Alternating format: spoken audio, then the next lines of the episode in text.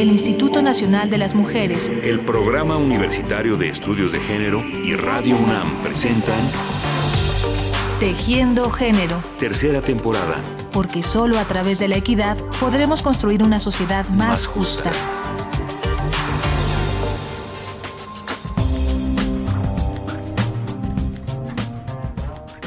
Cuidar es un término de uso muy antiguo, un verbo que tiene su origen en el término latino curare y que por tanto tiene la misma raíz que curar.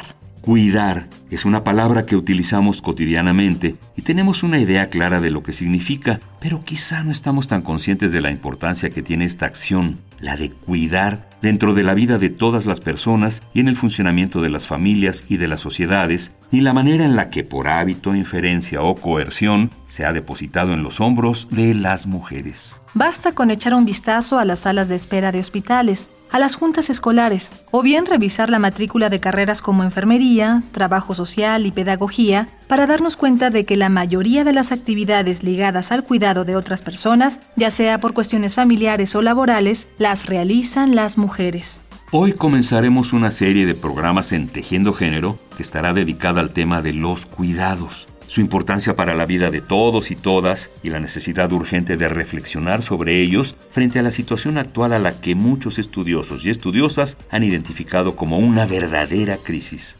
Hola, yo soy Yasmín Perezaro, soy doctorante en Ciencias Antropológicas por la UAM Iztapalapa, especialista en género y política social. Yasmín Pérez Aro nos acompañará en el programa de hoy y nos ayudará a entender la relación que el tema de los cuidados tiene con los roles de género, con la administración del tiempo, con las políticas neoliberales y con la vida de todas y todos. Mira, cuando hablamos de cuidado estamos hablando prácticamente de todas las actividades, pero también de todos los bienes y servicios que están dirigidos a conservar, procurar eh, y sostener eh, la vida ¿no? de las personas. Eh, tiene que ver con dotar de cuidados en torno a la salud, ¿no? la higiene, la alimentación, la educación, etcétera. Y tiene distintas dimensiones. Em, se habla repetidamente de tres dimensiones fundamentales, que sería la dimensión económica, que implica un costo, la dimensión de material que implica un trabajo y la dimensión afectiva que implica pues los vínculos, ¿no? Eh, estas relaciones eh, afectivas, ¿no? Eh, y de amor incluso, de responsabilidad o de corresponsabilidad hacia los otros, pero no exclusivamente. También hay una dimensión cultural que tiene que ver con las prácticas de cuidado, es decir, no se cuida de la misma manera en México o en sus distintas latitudes que en otros países, en China, en, Europa, en España, etcétera, eh, tiene eh, una dimensión jurídica, ¿no? que implica el derecho a cuidar y a ser cuidado, ¿no? Tiene una dimensión filosófica, ¿no? Que tiene que ver con, con la dimensión ética del cuidado, ¿no? Tiene que ver con una dimensión ambiental que compromete las cuestiones de los recursos necesarios y mínimos para la sostenibilidad de la vida, como el agua y el oxígeno, de verdad así de básico, pero así de importante, ¿no? Em, y todos estos elementos y además, por supuesto, también dimensiones políticas, Dimensiones políticas porque eh, están comprometidas relaciones asimétricas de poder, ¿no? Y se plantea un cuestionamiento en donde no solo compete al ámbito de lo privado, sino también al ámbito de lo público.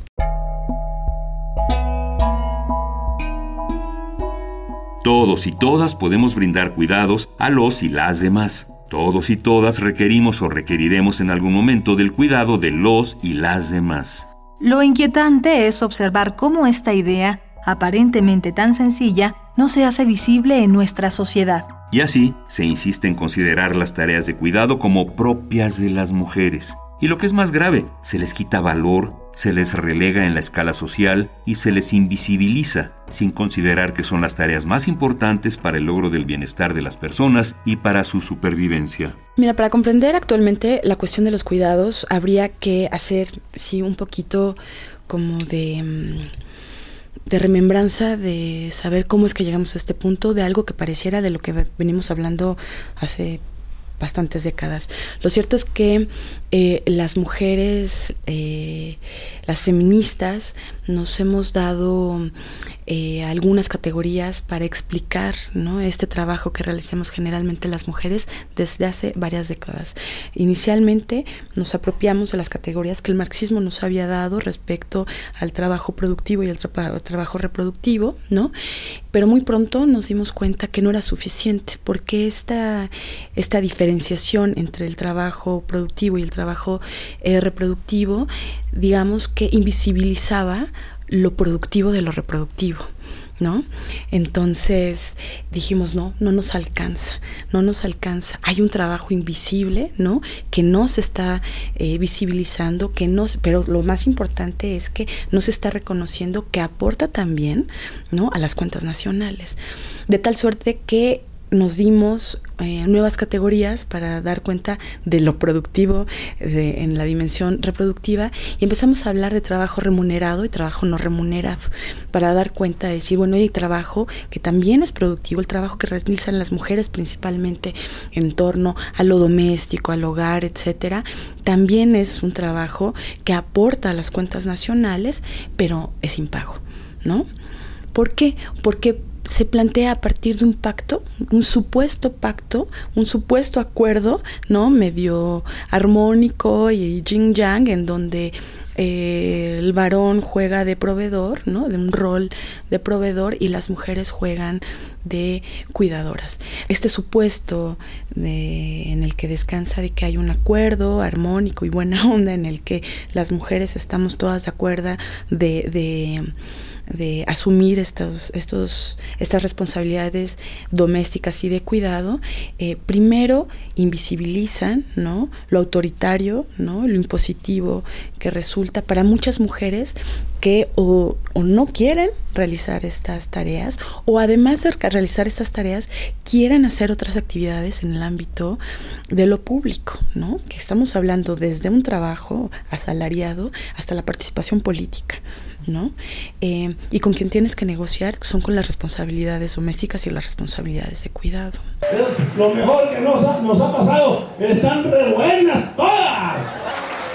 Para cuidar niños, para atender la casa, para... ¿eh? Pero cuando llega uno ahí, a ver, mijito, las pantuflitas. ¿eh? No, no, ustedes de veras que son el pilar de la, de la familia y perfectamente lo saben. Perfectamente lo saben. Muchas felicidades. Fragmento del discurso de Francisco Vega, gobernador de Baja California en el Día Internacional de la Mujer, 8 de marzo de 2015.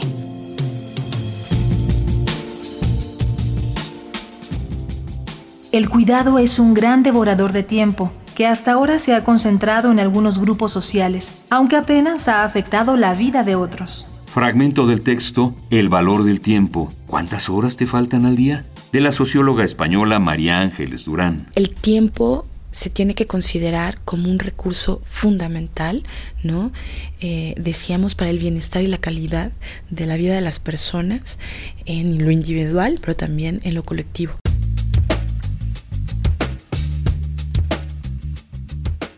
Cuando se habla de desigualdades sociales y de marcadores de desigualdad, suelen mencionarse varios aspectos que las hacen evidentes. Por ejemplo, el ingreso, el acceso a la educación o la pertenencia a algún grupo vulnerable. Pero existe un marcador de desigualdad muy significativo y que resulta muy importante cuando hablamos del tema de los cuidados y del bienestar real de las personas. Ese marcador es el tiempo. ¿De cuánto disponemos y cuál es el uso que podemos hacer de él? Comencé a encontrar que había otro hilo conductor. No es que lo hubiera yo descubierto, por supuesto, haciendo eco de investigaciones Em, de otras feministas em, y encontré que el tiempo, que el tiempo un elemento como el ingreso, ¿no? A ese nivel, em, que era eh, un marcador social. Un marcador social, es decir, no solo se trata de tener o no tener tiempo, ¿no? Sino lo que puedes o no puedes hacer con el tiempo. Es decir, hay mujeres que son proveedoras, hay mujeres que son cuidadoras exclusivamente, ¿no?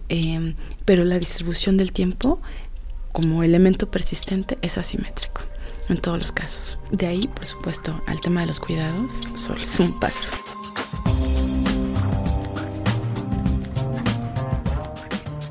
Porque cuando estamos hablando de los cuidados, estamos hablando de que son tareas y responsabilidades que no importa si estamos hablando en el ámbito de lo privado o en el ámbito del mercado, es decir, bienes y servicios que se pagan, pero son responsabilidades que son altamente generizadas, es decir, en mm, mayor parte, en mayor medida, recaen en las mujeres, ¿no? Pero no todas las mujeres podemos lidiar de la misma manera frente a esas responsabilidades. Y por supuesto las mujeres pobres son quienes sortean con mayores dificultades estas responsabilidades del cuidado, ¿no? ¿Por qué? Porque las mujeres que tienen acceso a mejores servicios, a mejor infraestructura, incluso solo partiendo del lugar de residencia, eh, sortean de otra manera la cuestión de los cuidados, la administración del tiempo, pero también cuando puedes pagar por ir a la lavandería, a la tintorería, por transporte escolar, etcétera, bueno, lo primero que se libera es tiempo y el tiempo es vida.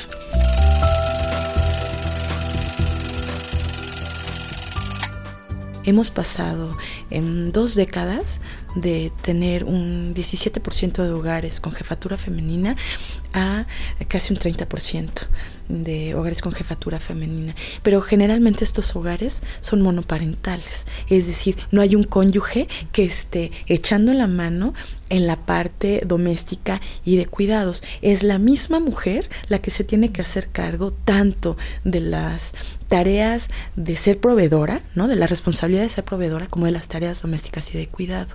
¿Cuándo y a qué hora? Pues con las mismas 24 horas del día, ¿no? Con las que una familia que está eh, con unos roles distribuidos tradicionalmente lidia con las mismas responsabilidades, ¿no? No hay día que dé para lidiar de la misma manera mm, eh, en hogares, por ejemplo, monoparentales. Entonces, debe de existir una redistribución de las tareas, del tiempo, eh, pero también una demanda franca al Estado de que asuma responsabilidades, ¿no? En este sentido.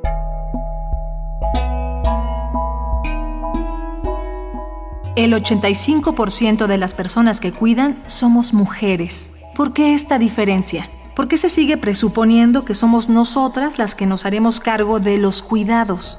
¿Por qué se habla de ayudarnos a cuidar y no de reorganizar los cuidados? No queremos que nos ayuden, queremos que la sociedad entera ponga en el centro la necesidad de cuidar. Fragmento del libro Nuevos Feminismos de Silvia López Gil. Sin duda hay cambios porque hay una dimensión del cuidado que compromete una dimensión ética. Y, mm, hay familias, por supuesto, en donde los hombres están volteando, ¿no? También hacia el espacio. Em, de lo privado, particularmente de lo doméstico, lo que tiene que ver con los cuidados y también hay un asunto de apropiación del derecho. por ejemplo, el asunto de los permisos de paternidad, etcétera, tiene que ver con la apropiación de los hombres al derecho a cuidar, ¿no? Pero no, esto no ocurre de forma eh, ni generalizada, eh, ni de forma homogénea, ni por estrato, ni por edades, etcétera. Efectivamente, se vislumbran algunos cambios en el interior de algunas familias y las mujeres buscan revertir la fuerza de la inercia que las hace responsables absolutas del cuidado de los otros. Pero esto es complicado en la medida en que nuestra sociedad está estructurada desde un orden de acumulación que genera desigualdad. En primera instancia yo creo que eh, se trata de colocar en el centro de la discusión eh, a la vida, la sostenibilidad de la vida, ¿no?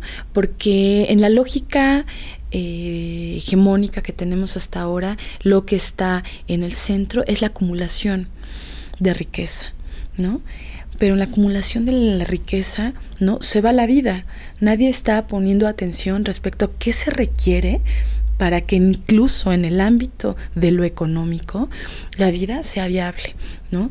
Y para que la vida sea viable se le tiene que procurar, ¿no? Se le tiene que procurar eh, atender, eh, cuidar, etcétera. O sea, los niños eh, menores de un año si tú los dejas sentados en una cama, no son capaces de alimentarse por sí mismos. O sea, les va la vida en que alguien más se haga cargo de alimentarlos, ¿no? Pero todos en algún momento de nuestras vidas, hombres y mujeres, requerimos de cuidado. Es decir, sí hay un elemento de prioridad referente a, grupos de, de, población con cierto nivel de dependencia, pero todos y todas en algún momento hemos necesitado o habremos de necesitar recibir cuidados, pero además también de, de, de darlos. Entonces, primero hay que plantearse desde el para, un paradigma ético el derecho a cuidar y hacer cuidado. Le pedimos ahora a Yasmín Pérez Aro que nos hable de la manera en la que las crisis han afectado la situación de las personas en relación con los cuidados y cómo el Estado ha depositado muchas veces la responsabilidad de la protección en las estrategias de las propias familias y por tanto en las mujeres. La responsabilidad de cuidar, de cuidarnos a nosotras mismas y de cuidar a otros y a otras es responsabilidad de todos. Eso es fundamental. Eso yo creo que está en el centro del elemento que no tiene que ver, no es una pugna, no es una disputa. Sí es una disputa de poder, sí es una disputa por el tiempo, etcétera. Pero si lo ves desde el punto de vista de la corresponsabilidad, es un elemento en el que todos tenemos mucho que ganar, ¿no? Primero porque en la medida en que las mujeres también van, digamos que delegando, delegando no solo entre los otros miembros de la familia, sino en con el Estado y al mercado, etcétera, ¿no? Entre otros actores sociales clave, em, también van apropiándose, ¿no? De nuevas posibilidades de ser y de hacer.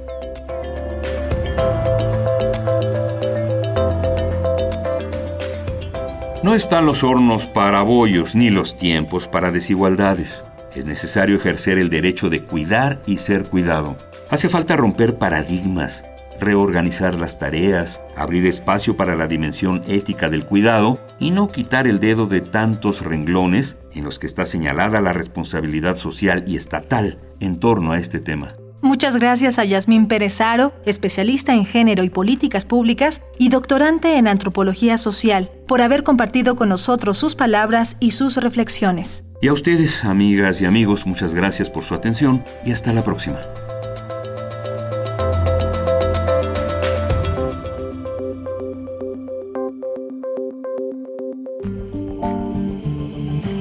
El Instituto Nacional de las Mujeres, el Programa Universitario de Estudios de Género y Radio UNAM presentaron Tejiendo Género. Tercera temporada.